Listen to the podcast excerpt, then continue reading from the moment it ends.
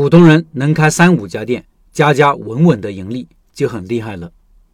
老乡鸡要上市了，上市公司都要公布财报。今天说说他们的财报数据。我挺喜欢老乡鸡的，我有两个店旁边都有老乡鸡，他们店的员工和我们店的员工相处比较愉快，是个好邻居。我也经常去老乡鸡吃东西，干净清爽，鸡汤也好喝。好公司是稀有的，我希望他们发展的越来越好。作为一个中式快餐要上市。其实还是有点里程碑意义的。我们来看看有一千多家店的规模的快餐企业的财报，很多老板都有开连锁餐饮的梦想。看了财报以后，我想你会有不一样的想法。先看第一张表，这篇文章的表格比较多，听音频的老板可以到开店笔记的公众号查找对应文章，看这些表格。二零一九年到二零二一年，老乡鸡的营收分别是二十八点五九亿元、三十四点五四亿元、四十三点九三亿元。而净利润分别是1.59亿元、1.05亿元、1.35亿元，净利润率分别是5.6%、3.03%、3.07%，是不是很惊讶？百分之三的净利润率实在太低了。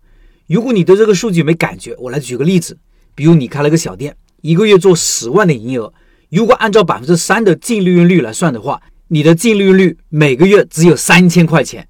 每天忙忙碌碌做三千三的营业额，到头来一个月只有三千块钱的净利润，你肯定不干呀！我一直说，开个小店的净利率如果能达到百分之二十，就非常可以了，就是小而美了。这意味着你一个月如果做十万的营业额，就有两万的净利，一年就有二十多万的收入，可以了。如果你的产品好，运营模式和成本结构设计的合理，不难实现的。普通人能开这样一个店就稳了。老乡鸡的净利润率为什么这么低呢？我分析有四个原因。第一，首先是中式快餐的毛利本来就低，快餐呀、早餐呀，毛利通常来说比较低的，毛利低，净利自然就高不了。这种极其刚需的产品，因为竞争激烈，顾客选择多，并没有啥门槛，毛利很难提高的。消费和市场格局就是这样。第二，疫情的影响，你看他们二零一九年净利润还有百分之五点六，之后就是百分之三了。疫情降低了营收，而成本支出没有下降。第三，这两三年老乡鸡为了上市疯狂的扩张，成本费用一定大幅提高的，赚的钱用来开新店了，净利也就高不了。第四，老乡鸡的人工成本我觉得太高了。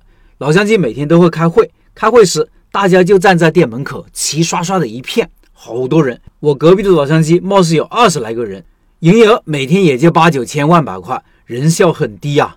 这里有太多优化的空间了。净利润等于营业收入减去人工、减去房租、减去原材料成本、减去其他开支。人工如果能降下来，净利润就会大幅提高。再看第二张表格，是不是又很惊讶？他们的毛利只有百分之十六点多，太不可思议了。因为餐饮的毛利基本都在百分之五六十以上，比如海底捞百分之五十六的毛利，味千拉面百分之七十三，九毛九百分之六十三，乡村鸡百分之五十八。即使比较低的杨国福麻辣烫毛利也达了百分之三十。老乡鸡的解释是因为店铺的扩张导致的。看下面这个图表，毛利比较高的就是华东地区它的大本营，华中、华南、华北都是很低的，甚至是负的。这个解释是比较无力的。开新店因为要做各种促销活动，确实会降低毛利，甚至亏本，这个可以理解。但是即使是安徽大本营，我看他们的毛利也就百分之十九点多，问题出在哪里呢？这有点让人匪夷所思。我觉得有一种可能是老乡鸡面临了特别激烈的竞争，但是为了稳定的扩张，为了获得更多的顾客，做了太多的市场补贴活动，导致毛利极低。作为一个有资本加持的公司，在冲击上市阶段，这是可以理解的。攻城略地，抢占山头，就是他们这段时间的战略重心。利润放后面再说。看到这里，大家还想着规模扩张吗？想着一年开几百家店、几千家店吗？千万别想着规模越大越赚钱，真不是的。规模越大，盈利能力大概率会快速下降，因为摊子越大，成本越高。如果没有资本养着，稍有不慎，资金链就可能断裂。